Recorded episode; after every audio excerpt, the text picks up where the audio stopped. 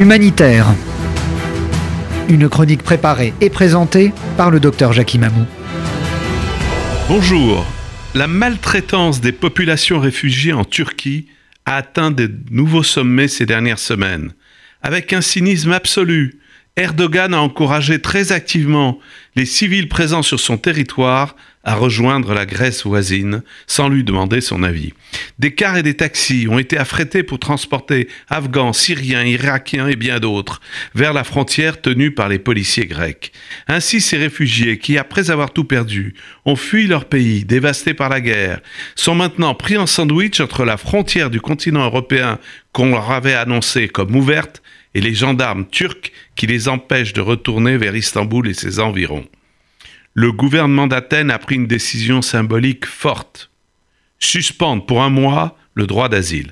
Certains habitants de Lesbos, une île hellénique située à quelques encablures de la côte turque, ont manifesté contre ce qu'ils appellent une invasion par la mer, tandis qu'un bâtiment susceptible d'être utilisé pour l'accueil des migrants a été incendié. Lesbos compte une population de 80 000 personnes, auxquelles s'ajoutent déjà 30 000 réfugiés qui vivent dans des conditions difficiles. L'Europe, qui a fait de l'humanitaire une des principales composantes de son soft power, est déstabilisée par les manœuvres d'Erdogan. Hongrois et Bulgares soutiennent la Grèce. Les Polonais proposent d'envoyer leurs militaires pour aider à défendre la frontière. De leur côté, Français et Allemands cherchent un compromis pour tenter d'amadouer Erdogan. Ainsi, le corpus idéologique du vieux continent, fait de tolérance et de respect des droits de l'homme, est fortement questionné par la situation. Les ONG, soutenues par une partie de l'opinion, prônent une politique généreuse d'accueil de tous ces réfugiés et dénoncent la violence des gardes frontières grecs sans trop critiquer les Turcs et sans se soucier de la capacité d'intégration de ces nouveaux arrivants.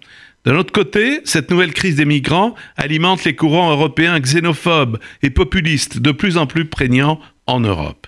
Le bras de fer entre la Turquie et l'Union européenne continue Erdogan fait valoir qu'il a 4 millions de réfugiés sur son territoire, surtout des Syriens.